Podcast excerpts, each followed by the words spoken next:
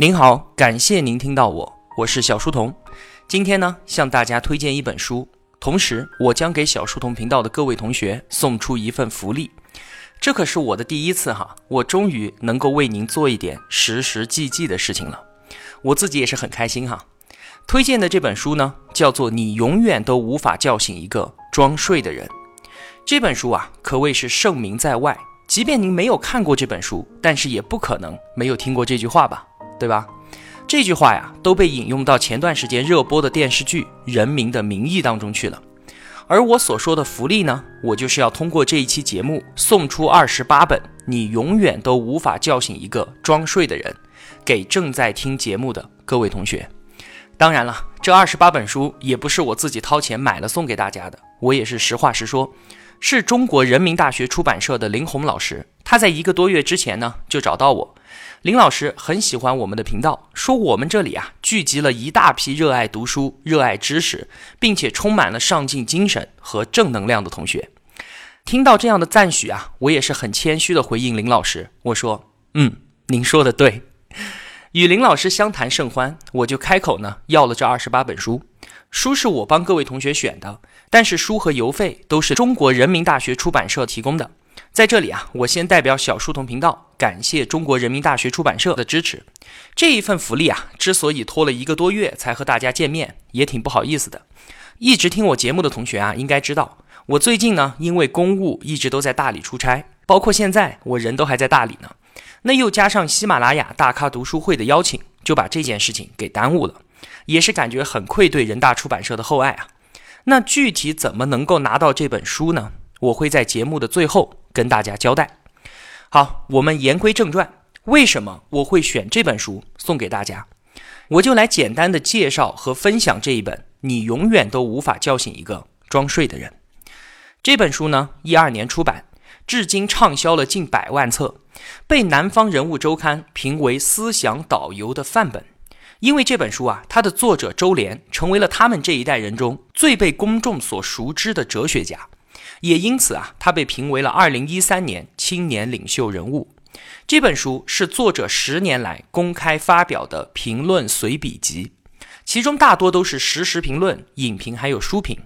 周濂本人主攻的领域啊，叫做政治哲学。他以专业学术为基础，把自己对于政治制度、民主、自由、道德和幸福等等这些问题的思考，融入到一个又一个鲜活的现实故事当中去。直指每个问题的最深处。您听到“哲学”这两个字的时候啊，可能会和我一样眉头一紧，感觉这可是被束之于高阁的学问啊，一听就很有距离感。也确实，我一直为同学们解读各种各样的书籍，但是我从来都没有去碰哲学书，因为我知道啊，自己的功力根本就做不到优质的去解读它。那出于对作者周濂老师的喜欢呢，我在网上也听过他的公开课。叫做平等与正义，听课看视频感觉还是不错的。然后我就不自量力的去读了几篇周老师的学术论文。我的天哪，那种感觉如同嚼蜡，完全就没有什么阅读趣味可言。当然了，毕竟这是学术论文嘛，本来也就不是给我们这些业余读者所准备的。但是我推荐给大家的《叫醒》这本随笔集，则完完全全的不一样。正如刚才所讲。作者把他自己的哲学思辨融入到了我们身边的鲜活事例当中去，是一篇篇的实时评论和影评，由浅入深。周濂的功力啊，就是能够做到用非学术的语言，把深邃的哲学拉回到粗糙的地面，让每一个读者都能够触手可及。他手里面的哲学柳叶刀，为我们呈现的是一个个清晰通透的世界切片。这是一本不可多得的、不像哲学的哲学书，就像我之前为大家分享解读的那几本经济学著作是一样的。里面没有晦涩的文字，没有生僻的概念，有的呢只是作者清晰的逻辑思考和智慧精华，还有最最不可缺少的淋漓畅快的阅读体验。我个人啊，其实很喜欢读这样的文集书，哪怕是深刻的哲学，它也不会给我带来任何的压力。读这样的书呢，就像是煮着一叶扁舟，在一条蜿蜒的小河上随波逐流。作者用文字不断的变换两岸的风景，我的思绪也就跟随他穿越空间，四散萦绕。哲学的智慧在九天之上重构星河，我不禁抬头仰望，任由这星星点点潇潇落下，任由脚下扁舟悠悠前行，感知生命如水般流动，任由身边青蓝侧目而过，我心悠然。在闲暇午后的茶香中捧起这本书，是多么惬意的一件幸事啊！周濂老师这个人呢，他学生时期是从浙江一个很偏远的县城，叫做遂昌，考到了北大的哲学系。那他在遂昌上学的时候啊，在一个旧书店里面淘到了两本书，一本呢是马尔库塞的《爱欲与文明》，另一本是弗洛伊德的《精神分析引论》。当时年纪轻轻的周濂啊，对于这两本书自然是看得一知半解，但是从此也就激发了他自己对于哲学的兴趣。小时候的周濂啊，其实是抱着一个文学梦，他并非是想成为一名现在这样的哲学学者，但是他在读到高二的时候啊，想通了一件事儿。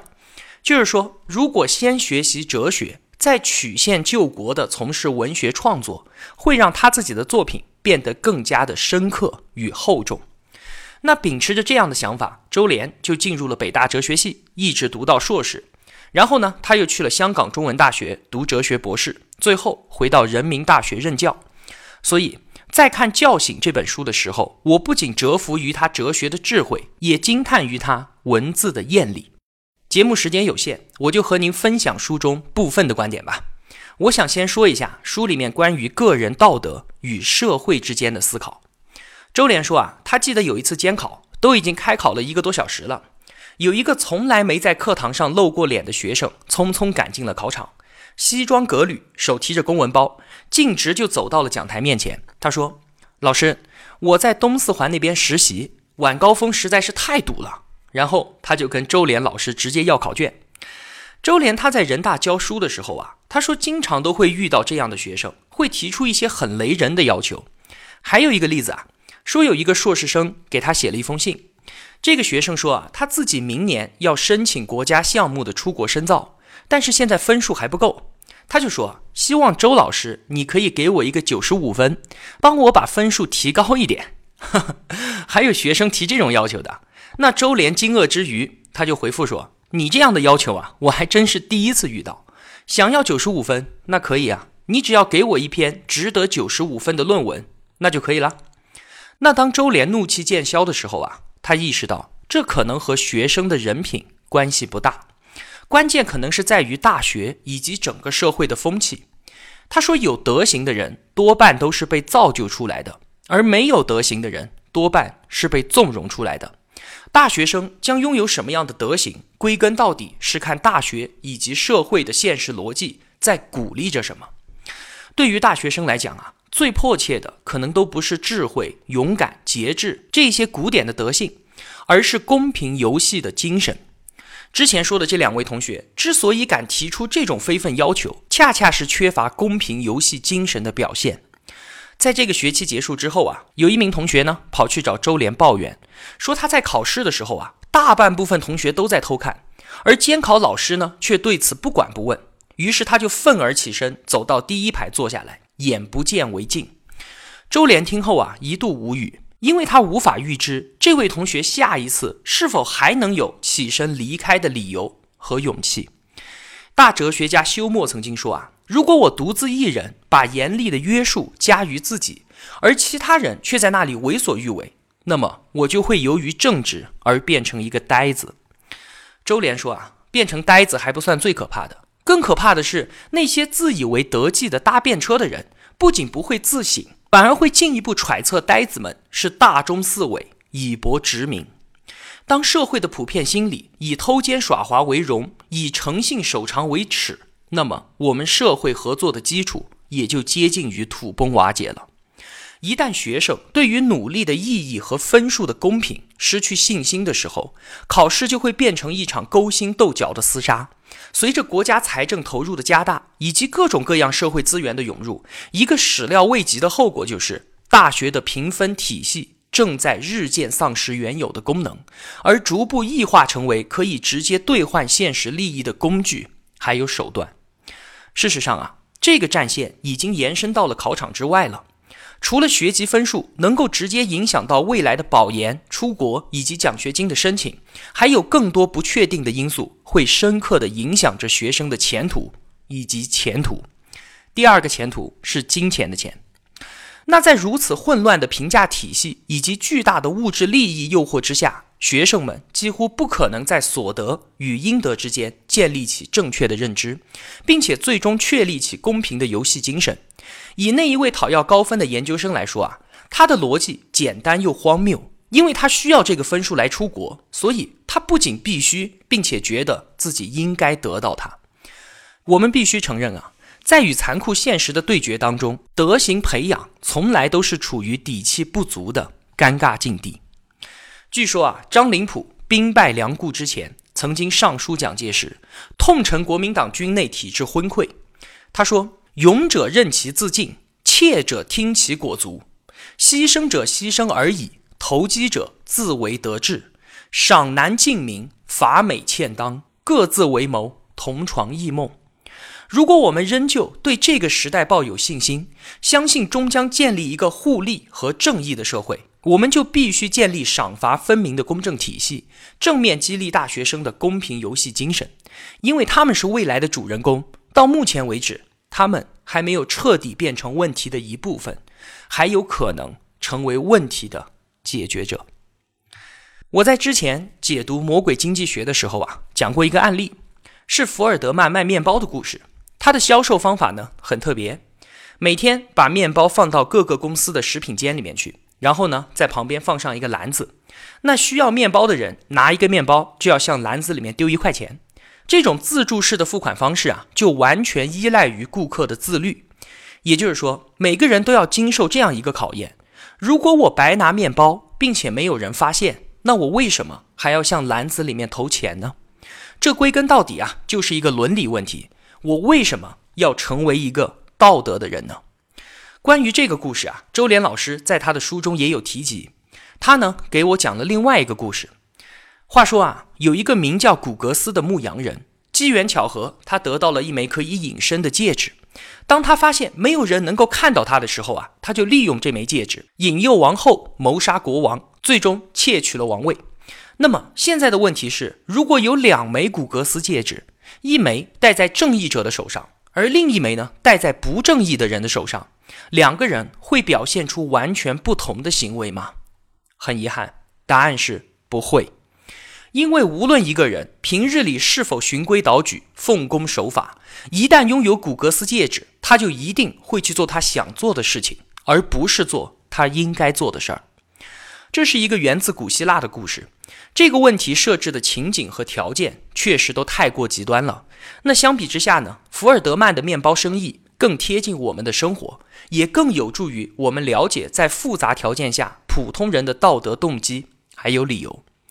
福尔德曼卖了二十多年的面包，也就做了二十多年的统计，结果表明啊，有百分之八十七的人在无人监管的前提之下给了钱，不以善小而不为，不以恶小而为之。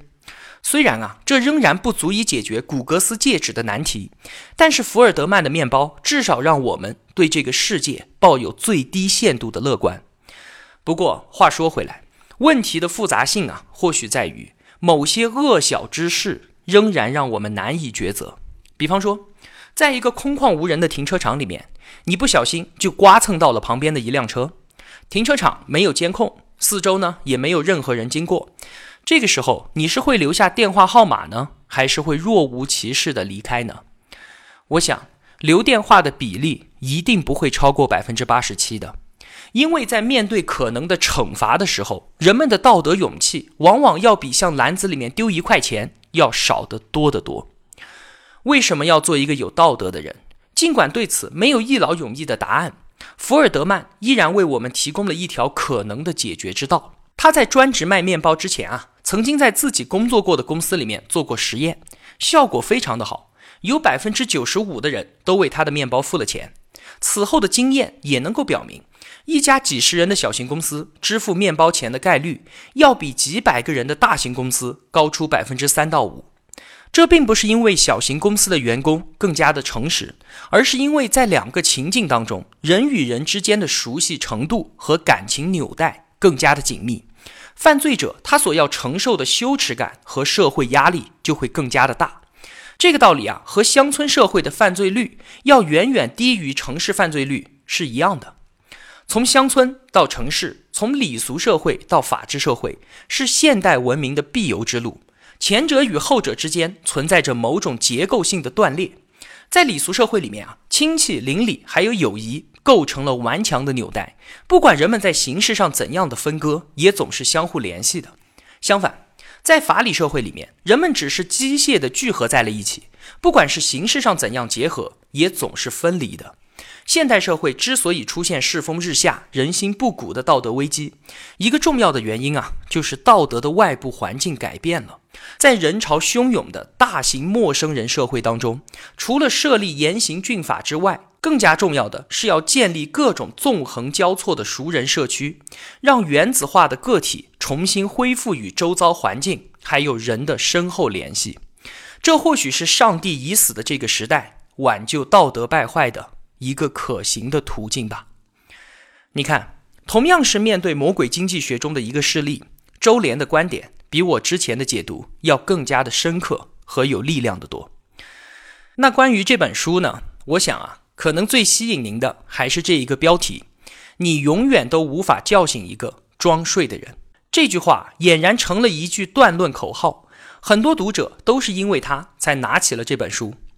那在这本书里面啊，就收录了一篇同名文章，我们来听听看周濂他怎么说的。周濂说啊，英文中有个单词叫做 “white lie”。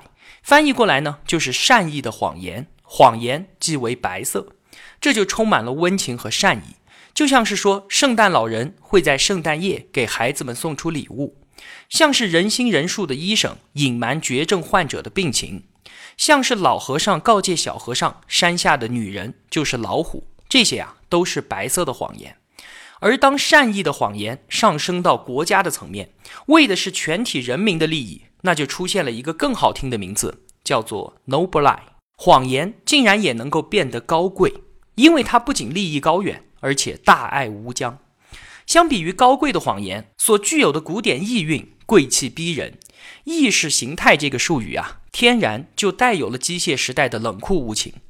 在十九世纪初的时候，法国思想家创造了意识形态这个概念，把它定义为观念及其起源的科学。不过啊，现在我们不再用科学这样的字眼来形容意识形态了，因为意识形态的根本目的不在于真理，而在于政治；不在于知识，而在于信念。换言之啊，意识形态的宗旨不是去探究客观的事实，而恰恰是通过再造和扭曲事实，去激发和维持群众做某些事情或者不做某些事情的信念。举个简单的例子哈。在欧洲，我们有长着白胡子的圣诞老人。如果你问一个孩子说：“你相信圣诞老人吗？”孩子会说：“不信啊，我没有那么愚蠢，我只是假装的相信他，从他那里我可以获得礼物。”那你再去问孩子的父母说：“你们相信圣诞老人吗？”他们也会说：“当然不信，我们假装相信是为了让孩子能够得到礼物。”你看，事实是啊，没有人相信圣诞老人，但是他却发挥着作用。现在大家都在说，我不再相信意识形态了。但是我的观点是，即使你不相信意识形态，它也还在起着作用。所以，无论是高贵的谎言，还是冷酷的意识形态，其实都不必非要维持它表面的光鲜亮丽。一个不再被人们相信的意识形态，仍然可以继续发挥政治和社会价值分配的功能。哪怕它看上去漏洞百出、苟延残喘，但是只要每个人都可以通过它获得自己想要的东西，那么它就仍然功能健全、运转良好。这才是意识形态的本来面目。结果就是啊，这样的意识形态更加的可怕，因为它不再是少数人处心积虑的谎言，而是所有人心照不宣的共同维护的那个公开的谎言。谎言一旦变成赤裸裸，信任的支柱便被抽离。此时支撑谎言继续运转的动力，要么是利益，要么就是暴力。赤裸裸的谎言不再承担造梦的功能，但它依旧可以让每一个人继续生存在一个虚假的空间里面。在这个空间里，大家都在集体装睡。圣诞老人的故事可能并不能够完全解释我们的中国经验。在这一片魔幻现实主义的国度里面，正在上演的更有可能是一个充满了温情的场景。在午后的幼儿园里面啊，安静的连针落地的声音都可以听得见。阿姨在小床边巡视着，孩子们假装发出沉沉入睡的呼吸声，而小心脏里面想的却是一个小时之后，我就可以吃到冰爽可口的绿豆汤了。时钟滴滴答答的在走。有些孩子天生没心没肺的倒头便着，有些孩子装啊装啊，是真的睡着了。当然，或许有更多的孩子一直都在装睡，他们在起床铃响前的半个小时就时刻准备着从床上一跃而起。这个景象如此的美好，以至于我们甚至希望它可以永劫轮回的继续下去。一个永远都不会醒来的大梦，难道不就是现实本身吗？但我怀疑，很少有人能够一辈子从摇篮到墓地，都在醒来时分能够喝到绿豆汤。那些最终进入梦乡的孩子，不会心焦悲剧的诞生。可是，对于始终在装睡的孩子来说，却必须时时按耐住这个让他崩溃的念头，在百爪挠心中等待着被叫醒。可是，关键的问题在于，你永远都无法叫醒一个装睡的人。除非那个装睡的人他自己决定醒来。怎么样？听完了我分享的这篇文章，是不是觉得异常的精彩？但是却又意犹未尽呢？好像有很多话周濂都还没有说完。其实啊，我们很多时候为了求知而读书，究其根本，读书从来都不是目的，而只是手段。我们是要去向一个人学习，去读一个人。但是因为时间和空间的阻隔，我们没有办法与他卧膝长谈，那就只能退而求其次去读他的书。那我们要从周濂这个人身上读到什么呢？一句话，他是用哲学思辨和逻辑思考，试图在抽象的政治哲学里与喧嚣的现实生活之中寻找到一条中间道路。这句话留在这里。当您拿到我送给您的这本书的时候，您可以慢慢的体会。周濂认为啊，每个人的自我改善是改善这个世界的必经之路。人生是一场彻底的清算，一场与自己的本性进行的战斗，一个也许永远都没有标准答案的认识你自己的追问。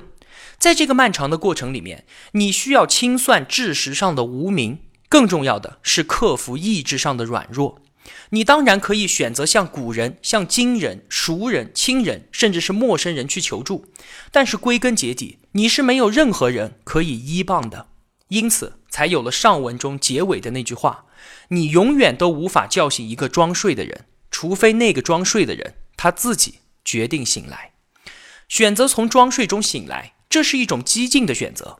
这个决定何时做出，因何做出，做出之后又需要承担哪些意料之中或者是意料之外的结果？这一切的一切，最终都取决于你自己，没有人可以代笔。